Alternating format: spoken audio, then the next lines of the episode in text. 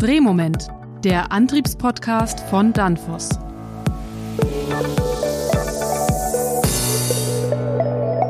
Hallo, verehrte Zuhörerinnen und Zuhörer. Willkommen zur ersten Folge von Drehmoment, dem Antriebspodcast von Danfoss. Mein Name ist Robert Weber und ich darf Sie in den nächsten Folgen begleiten. Wir sprechen im Podcast über Antriebstechnik, über Technologien, gesetzliche Vorschriften und sich verändernde Rahmenbedingungen, Kundenanwendungen und neue Aufgaben für die Antriebssysteme. Lassen Sie uns in die erste Folge starten. Ich durfte mit den beiden Ingenieuren Jörg Daniel und Holger Schmidt über intelligente Antriebstechnik sprechen. Den Anfang macht Jörg Daniel. Und egal wie provokativ ich meine Fragen stellte, mein Gegenüber ließ sich mit seiner ruhigen nordischen Art nie aus der Ruhe bringen. Aber hören Sie selbst. Ich weiß nicht, wie es Ihnen geht, aber ich habe schon mehrere unterschiedliche Definitionen von Condition Monitoring oder Predictive Maintenance gehört und äh, alle waren immer irgendwie anders, ja, aber so einen großen Unterschied habe ich da irgendwie nie gesehen. Und jetzt bringen Sie von Danfoss wieder einen neuen Begriff auf den Markt. Was steckt denn eigentlich dahinter? Also die die Lösung, die jetzt am Markt ist, äh, wir nennen das Condition-Based Monitoring, da ist der Ansatz eigentlich der, dass wir verschiedene Fehlersignaturen berechnen aus den Rohdaten zum Beispiel Drehmoment. Und dann bei der Inbetriebnahme wird alles eingestellt, dann läuft der Umrichter eine, eine gewisse Zeit lang und dann lernt er, der Umrichter, die typischen Muster an dieser Anlage und bezeichnet das als normal. Wenn dann die Statistik sagt, wir haben genug Daten gesammelt, wird umgestellt auf Monitoring und da werden dann die Modelle, die wir in der Lernphase erzeugt haben, mit den aktuellen Daten abgeglichen. Sobald es zur Abweichung kommt, gibt es eine Warnung oder einen Alarm wir haben ein Ampelsystem implementiert, sodass wir verschiedene Stufen von Warn, Warnung und Alarm haben können. Das hört sich für mich so nach einem Mittelweg zwischen Monitoring und Predictive an. Ja, es kombiniert eigentlich die, die herkömmliche Art und Weise, wie man zum Beispiel auch äh, Vibrationsüberwachung gemacht hat schon lange und eben das Neue, das Umrichter lernen können, in welcher Umgebung sie sich befinden und wie die Anwendungszyklen der speziellen Anlage sind. Das ist also ja, kann man so sagen, ein, ein Mittelding. Das heißt, der Frequenzumrichter bekommt jetzt eine neue äh, Rolle, Herr Daniel? Im Umrichter selbst sind sehr viele Daten und Signale verfügbar, hoch aufgelöste, schnell abgetastete Signale. Zudem haben wir Kommunikationsschnittstellen sowieso vorhanden. Wir können externe Sensorik mit einbinden. Wir haben enorme Rechenkapazitäten und Speicherkapazitäten im Umrichter selbst. Die Bedienung der Umrichter ist typischerweise bei den Anwendern bekannt. Die Software-Tools sind bekannt. All das macht irgendwie den Umrichter, ja, eine gute Plattform, um eben auch den Sensoraspekt zu bedienen und ähm, die Daten auszuwerten. Mal raus aus dem Labor jetzt. Wie geht das jetzt im Arbeitsalltag? Also das können Sie sich so vorstellen. Im Umrichter haben wir verschiedene Signale. Also erstens haben wir verschiedene Sensoren eingebaut die uns sehr schnell Rohdaten liefern. Das sind Ströme, Spannungen, interne Temperaturen. Daraus kann man ziemlich einfach auch berechnete Größen erzeugen, wie zum Beispiel den Fluss in der Maschine oder äh, das Drehmoment oder die Geschwindigkeit. Und zudem regeln wir natürlich den Antrieb und haben verschiedene Regelungssignale, die ähm, Informationen liefern können. Das sind so die Rohdaten beziehungsweise die Augenblickswerte. Da sprechen wir über Abtastraten im Mikrosekunden bis Millisekundenbereich, also sehr schnell. Diese Daten verfügbar zu machen, bedeutet natürlich einen sehr hohen Kommunikationsaufwand. Deswegen gehen wir dahin, dass wir diese Daten im nächsten Schritt verarbeiten, um eben die wertvollen Informationen rauszufiltern. Da können wir zum Beispiel Frequenzspektren berechnen aus den Strömen, aus den Spannungen, aus dem Drehmoment. Und daraus lassen sich Schlüsse ziehen auf den Zustand der Maschine zum Beispiel. Und hier sprechen wir im Bereich Sekunden. Das kann man schon kontinuierlich übertragen. Was sind das für Daten? Also eigentlich ist der Ansatz der, dass die Daten, die sowieso verfügbar sind, oder im Falle von Vibrationsüberwachung kann man einen externen Sensor noch anbinden. Die Daten werden dann mit ausgewertet. Die werden aufgenommen und statistisch ausgewertet und daraus wird ein Modell entwickelt. Wir nennen das Baseline. Das repräsentiert die normalen Muster in dieser Anlage. Das wird abgespeichert. Daraufhin werden Warnstufen erzeugt, die sich an dieses Muster anpassen, an diese Baseline. Und das Learning? Also unsere Lösung ist so aufgebaut, dass das einfach in Betrieb genommen werden kann, von, zum Beispiel von Ihnen. Da müssen Sie nur einige Schritte durchführen und dann kommen Sie zu dem Punkt, dass die Anlage das Lernen startet und dann auch automatisch auf die Überwachung umstellt. Es ist allerdings auch so flexibel, dass, dass Sie viele Sachen fein einstellen können und auch flexibel wählen können, wie zum Beispiel dieser Lernprozess funktioniert. Wir haben da zwei mögliche Optionen. Die eine Option ist, dass über eine gewisse Dauer, beispielsweise zwei Wochen oder zwei Monate, der Umrichter einfach lernt und danach umschaltet. Die andere Möglichkeit ist, dass Sie vor dem normalen Betrieb einen Identifizierungslauf durchführen. Wir nennen das Baseline Run. Das heißt, der, der Umrichter führt die Maschine durch ein gewisses Muster von Drehzahlen und bildet das Modell in diesem Identifizierungslauf. Also es ist sehr viel Flexibilität eingebaut, die man nutzen kann, aber nicht muss. Und das dann auf der Edge? Das passiert auf dem Frequenzumrichter.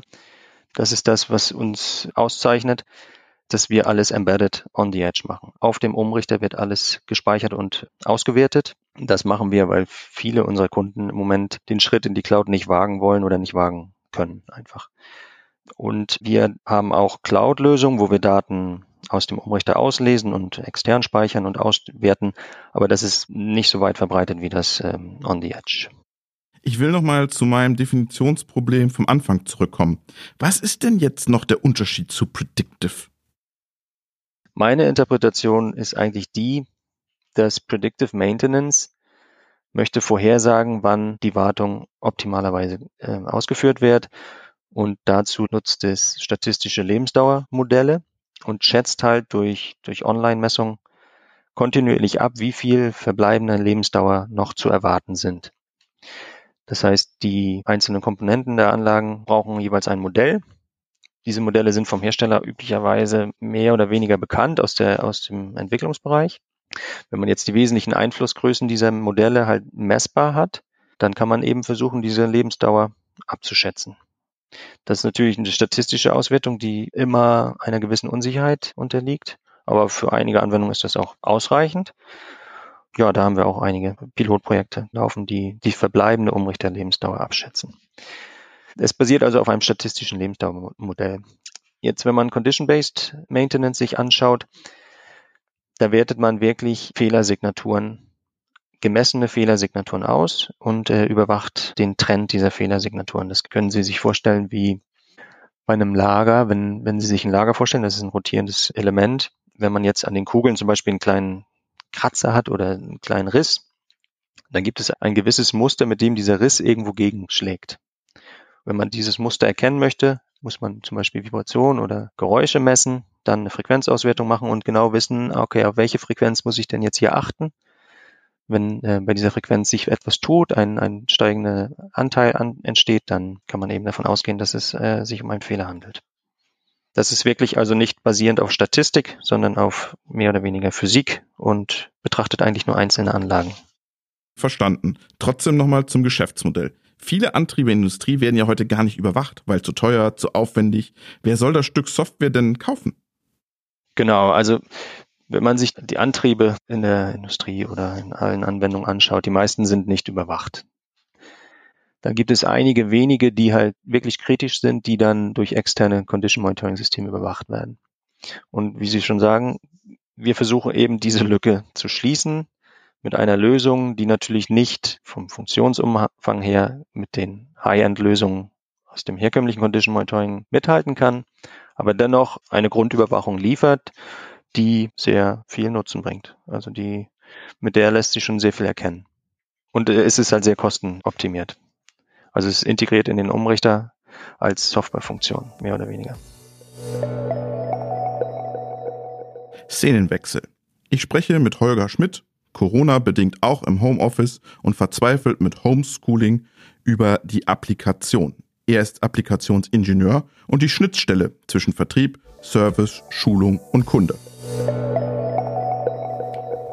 Herr Schmidt, lassen Sie uns mal über Anwendungen sprechen. Sie sind ja der Mann für die Anwendungen. Wo wird das Condition-Based Monitoring eingesetzt? Ja, einsetzbar ist das Ganze äh, universal kann bei jedem Kunden eigentlich eingesetzt werden, der Frequenzumrichter im Einsatz hat.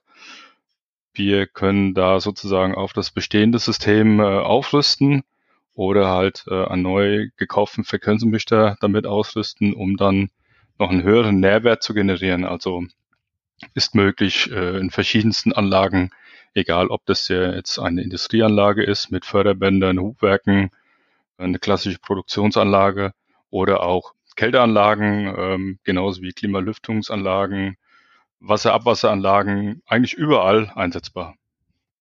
Jetzt habe ich eine bestehende Anlage und will die retrofitten und will mir so ein Condition-Based Monitoring installieren. Was kommt da als Anwender auf mich zu? Also die ganze CBM-Funktion basiert auf einer neuen Steuerkarte. Das heißt, im Falle eines Retrofit muss eventuell der Kopf des Frequenzumrichters, das heißt die Steuerkarte, gewechselt werden. Das ist eigentlich die einzigste Hardwareänderung. Eventuell, wenn der Punkt Schwingung äh, mit implementiert werden soll, muss eben auch ein Schwingungssensor installiert werden. Da sprechen wir aber von roundabout 100 Euro, die so ein Sensor kostet. Ganz einfach 4 bis 20 Milliampere als ein Beschleunigungswert. Und der Rest ist Software, die implementiert ist. Und da wird anhand von einem Lizenzcode die Software freigeschaltet. Und dann hat der Kunde im Prinzip angepasst an seinen Antrieb die CBM-Funktion. Das hört sich jetzt für mich so an, als ob da auch die IT-Abteilungen sofort immer an Bord wären. Das scheuen ja viele Unternehmen. Wie sieht das da aus? Ist das Cloud Edge? Brauche ich die IT-Abteilung sofort? Die CBM-Funktion von uns, Condition-Based Monitoring, ist eine integrierte Funktion im Frequenzumrichter. Das heißt, wir sind unabhängig von irgendwelchen Cloud-Lösungen, Cloud-Anbindungen, IT-Systemen. Das ist direkt im Frequenzumrichter installiert, als Parameter verfügbar, direkt über das Display. So wird dann auch die Betriebnahme gemacht über das Display oder über die PC-Software, die MCT10. Und dann kann sozusagen ohne IT-Abteilung die Grundmessung gemacht werden, eine Betriebnahme sozusagen des Grundzustands. Und ähm, nach dieser Grundmessung und Erklärung der ganzen Faktoren und der Grenzen wird dann sozusagen auf Monitoring umgeschaltet und ab da ist der Antrieb eigentlich betriebsbereit und macht diese Sonderfunktion mit. Also wir können die Daten zum einen direkt im Frequenzumrichter benutzen, auslesen, sehen am Display. Das ist auch der Schwerpunkt von unserem Frequenzumrichter schon seit Jahren, dass wir halt viel am Frequenzumrichter analysieren können. Das heißt, das Display als Analysetool benutzen können. Wir können aber auch ganz herkömmlich auch die Daten weitergeben an die Steuerung. Das heißt über Profibus, über Profinet. Es wird auch möglich sein, das Ganze über den Webserver zu sehen, dass auch hier der Anlagenzustand ersichtlich ist über eine ganz normale Serveradresse. Aber auch die Weitergabe von Parametern, von Rohdaten ist möglich äh, in die Cloud weiterzugeben, so dass der Kunde das, die unsere Funktion CBM implementieren kann. Jetzt haben Sie ganz viel erzählt, aber jetzt will ich auch mal hören, haben Sie mal einen Kunden? Können Sie mal über ein Kundenprojekt sprechen? Wir haben schon viele Anlagen am Laufen und zwar in verschiedenen äh, Bereichen weil diese Condition Based Monitoring Funktion ist auch für mehrere Frequenzmonitor-Systeme verfügbar. Und äh, eine Anlage, die aktuell am Laufen ist, ist die IGR-Anlage in Frankfurt Höchst. Das ist eine Interessengemeinschaft der Regelwerke Technik. Und da ist eine Industrie 4.0 Anlage, wo wir einen Frequenzmonitor ausgerüstet haben mit CBM. Dann haben wir auch noch einen Schwingungssensor installiert und verschiedene Systeme äh, noch implementiert. Und da wird es möglich sein, auch für andere Kunden sich das Ganze anzuschauen, zu testen. Wir haben da auch einen Motor installiert, der schon einen Isolationsfehler hat, auswählbar über einen Schalter.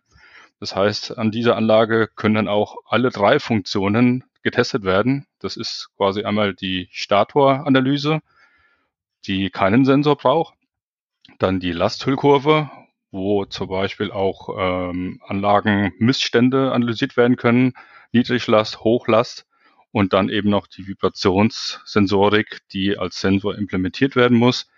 Das heißt, alle drei Funktionen werden hier dargestellt und sind aktiv. Aktiv ist ein gutes Stichwort, denn momentan sind viele Instandhalter in den Fabrikhallen unterwegs, sehr aktiv und nutzen den Stillstand der Maschinen. Kann das morgen nicht anders funktionieren? Noch flexibler? Wohin geht die Forschung bei Danfoss, Herr Daniel? Generell kann man natürlich davon ausgehen, dass datenbasierte Ansätze eine starke Rolle spielen werden in Zukunft, eben weil die neuronalen Netze, Machine Learning, Algorithmen Dinge möglich machen, automatisiert möglich machen, die heute nicht möglich sind und man die Rechenkapazität und die Speicherkapazität einfach in Zukunft dazu hat, um eben diese Algorithmen ausführen zu können. Das ist ganz klar. Die Frage ist, was sind die Use Cases am Ende? Und ich glaube, Condition-Based Maintenance, Predictive Maintenance sind sehr gute Use Cases, weil eben auch der Wert für den Kunden enorm hoch ist. Die Kosten für Wartung und unerwartete Stillstände sind halt in einigen Anlagen sehr hoch. Das heißt, man kann mit den neuen Technologien da besonders viel Wert schaffen auch. Das ist immer das Wichtige. Ich komme so aus dem Bereich Technologieentwicklung. Wir beschäftigen uns gerne mit spannenden Sachen, einfach weil sie spannend sind. Aber am Ende des Tages muss es halt auch einen Wert bringen für den Nutzer. Und äh, bei Maintenance ist es eben genau das, wo beide Sachen zusammenkommen. Das ist das Schöne. Ein anderer Aspekt ist, ähm, wo findet denn oder wo wird die Intelligenz eingebaut? Äh, sprechen wir über integrierte Intelligenz äh, on the edge oder embedded im Umrichter in diesem Fall? Oder schiebt man die Intelligenz in die Cloud? Da vermute ich auch, dass mehr und mehr die Cloud äh, ins Spiel kommt, weil Leute das einfach mehr nutzen werden. Aber ich denke, dass auch das Zusammenspiel eben, was passiert in der Cloud, was passiert on the edge, ähm, das ist interessant zu beobachten, was, wie sich das entwickeln wird. Jetzt würde mich nochmal die Anwenderseite interessieren, Herr Schmidt. Wir entwickeln uns weiter und auch mit Kundenprojekten. Wir sprechen mit dem Kunden als Dialog. Das heißt, auch die Kundenwünsche werden immer gehört und implementiert. So ist es dann auch in naher Zukunft möglich, zwei Schwingungssensoren anzuschließen. Denn oft ist es nicht nur relevant, was der Motor macht, sondern auch, was die Anlage macht. Das heißt, wir können hier zum Beispiel am Motor auch zwei Sensoren ausrüsten und analysieren für die Schwingung. Wir können aber genauso auch einen Schwingungssensor benutzen für den Motor und einen für die Applikation. Das heißt, wir kommen zu einer Systembetrachtung. Genau. Also im Prinzip, wir konzentrieren uns natürlich als erstes Indiz an den Motor, aber am Motor hängt natürlich immer die Anlage.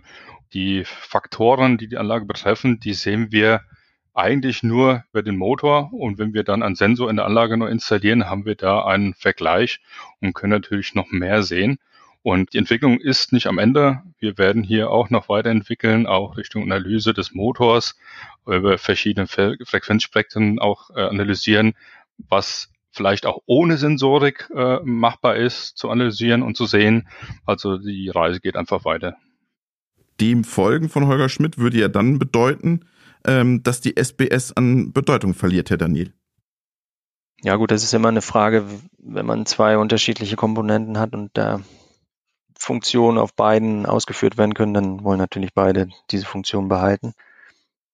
Es muss am Ende ein Zusammenspiel sein. Das heißt, in wirklich komplexen Anlagen kann der Umrichter in absehbarer Zeit natürlich nicht die Funktion der SPS übernehmen. Aber für einfachere Anlagen ist es natürlich möglich, Funktion der SPS auf dem Umrichter zu implementieren. Das macht natürlich dann Sinn, wenn dadurch eben eine SPS eingespart werden kann. Das ist eine heikle Frage. Oder, Herr Schmidt? Wie sehen Sie es? Ja, also ähm, es ist eigentlich eine Unterstützung der Steuerungssysteme. Also wir wollen auch den Instandhaltern nicht die Arbeit wegnehmen, wir wollen sie einfach unterstützen.